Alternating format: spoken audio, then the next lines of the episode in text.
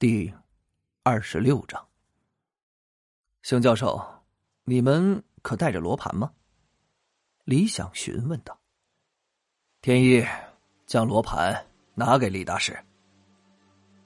赵天意从背包中取出一个罗盘，交到李想手中之后，似乎并不关心风水古墓之类的事儿，又跟那个管清轩聊了起来。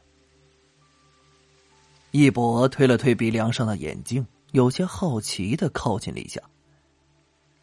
李想向北走了几步，站定后看了一眼罗盘，嘴里念叨了几句之后，心中有了定论。邢教授，此处是天然的龙气养穴之地，如此宝地若有墓葬，山顶必定荒芜，如此方可纳气养福。依我看，古墓。必定就在我们脚下。邢教授点了点头，沉吟道：“古墓一畔，入口难寻，只希望这墓穴未被盗墓贼光顾过。哎，不知道你有没有办法找到这古墓的入口啊？”义博从自己背包里掏出了一把洛阳铲，一脸跃跃欲试道：“教授。”我有这家伙，找墓穴入口的事儿交给我好了。邢教授和李想忍不住同时笑了起来。那管清轩打趣儿道：“我说一博，你不会是想用这小铲子一点一点挖掘试探吧？真有毅力，现代愚公啊，非你莫属了。”看看天色，时间已经不早了，总不能空手而归吧？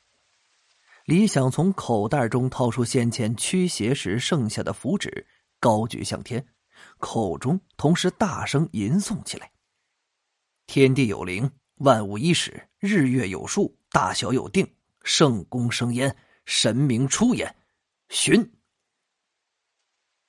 最后一个字落音，将手一松，那符纸便随风飘荡起来。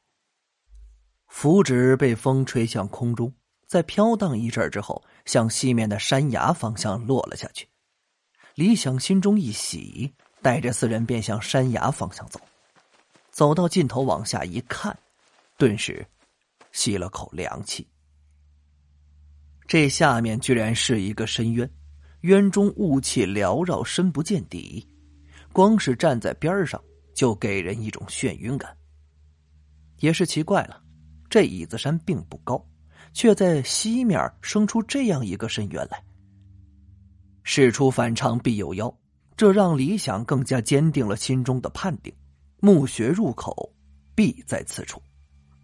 邢教授也看出了些门道，让一博将背包中的登山绳拿了出来。教授，墓穴入口难道在这悬崖下面？真是害怕。管清轩畏畏缩缩的伸头看了一眼崖外，赶紧又退了回来。邢教授点点头，将登山绳的一头找了一块大石头固定，然后将另一头抛下山崖，接着就找出背包中的安全护具要往身上穿。众人这下吃了一惊，一博说话都有些结巴起来。教教教教授，你你你要下去啊？教授笑着点点头，笑道：“怎么看不起我这把老骨头啊？”事已至此，必须有一个人先下去探探路。靠这些，恐怕连农民都没干过的研究生，显然是不可能了。李想决定打头阵。教授，让我先下去探探路吧。如果没有危险，你们再下来。李想说着，走到崖边，抓起登山绳就往下爬了下去，连安全护具也没要。这自小就在农村大山中摸爬滚打长大，对于这种下个悬崖，对他来说是轻而易举。下到大约四五米距离的时候，脚下踩空了。这种情况下，没有登山护具的话，只能全凭双手的臂力才能继续往下。这对于李想来说。也不是什么大问题，这单身久了呀，麒麟臂已成，手上有的是力气。一分钟后，双脚落在了实地。一个山洞出现在李想眼前，但他知道这并不是真正意义上的山洞，而是通往古墓深处的甬道。李想在洞口向上大声喊道：“邢教授，古墓的入口就在下面，你们依次下来，我在下面照应你们。”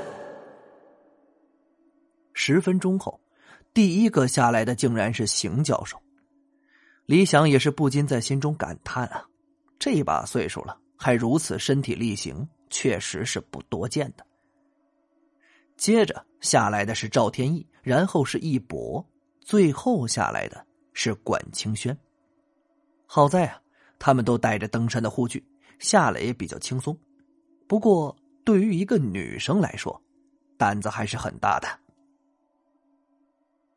在背包中掏出探照灯，五人往里面走了进去。一阵阴风吹过来，让人感觉不寒而栗。李想拿着探照灯扫了一下周围岩壁，发现并没有人工开凿的痕迹。这难不成，这竟然是一条天然的甬道？邢教授心中也感觉有点奇怪呀，不过并没有说什么。一行人继续往前走。甬道很长，走了十多分钟，几人才走到了尽头。眼前是一道通往下面的石梯。看见这石梯啊，几人心中反而松了口气。石梯说明来对了地方，石梯的尽头应该就是墓室大门，还得继续往下走。啊！正走着，身后的管清轩忽然传来一声惊恐的尖叫。怎么了？四人异口同声的问。好，好像有什么东西从我头上飞过去了。管清轩语气中带着害怕。强光探照灯乱扫，不过并没有发现什么。赵天翼靠近他，安慰道：“清泉，别怕，我在呢。”又过了十多分钟，石梯终于是走完了。不过与想象中的不同，前面没有出现墓室的大门，而是一块光秃秃的崖壁。似乎是石梯到这里就终止了，什么都没有。四人纷纷将目光投向李想，让他拿主意。李想靠近岩壁，一边用手摸，一边用探照灯仔仔细细的看，希望能发现类似机关的东西。然而，他却失望了。岩壁除了凹凸不平以外，什么都没有。这完全是不科学的事情。难道墓穴并没有建成？这绝对不会。李想开始在脑中搜寻起关于墓穴方面的知识，天灵尺留在脑中的讯息应该有这方面的。果不其然，这么有针对性的一想啊，很多关于墓葬的内容就一股脑的成了他的记忆。生死之门横亘而存，隔绝阴阳。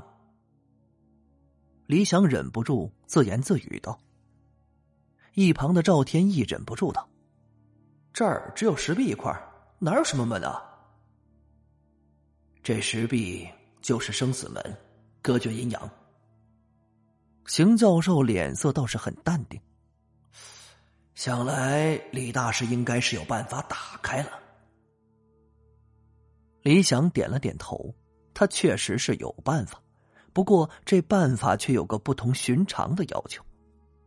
按照记忆中的记载，若要开启这生死之门，必须用处女的鲜血为引。